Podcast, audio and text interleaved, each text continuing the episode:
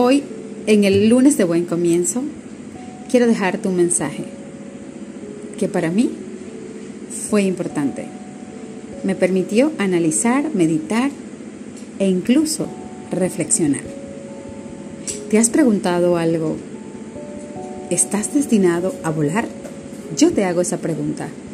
Reflexionemos. ¿Estamos destinados a volar? Voy a dejarte la siguiente historia. Un campesino en una ocasión cazó un águila en el bosque, la trajo a casa y la crió entre sus patos y pavos.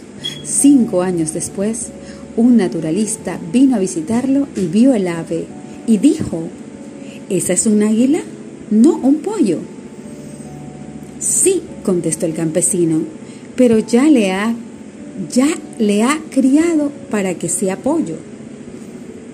Aún así, expresó el naturalista, tienes alas que abarcan un espacio de 15 pies. Es un águila, exclamó. Nunca va a volar, afirmó el campesino. El naturalista no estuvo de acuerdo y decidieron poner su diferencia a prueba.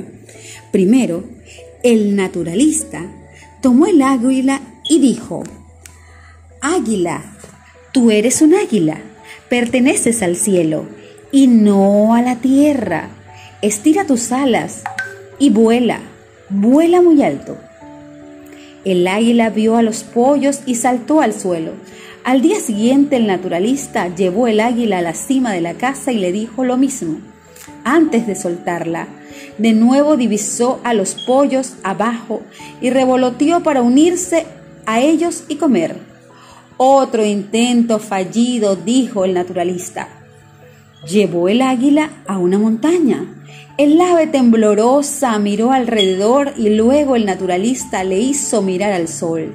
De momento, el águila abrió sus alas, dio un poderoso chirrido y salió volando para nunca regresar.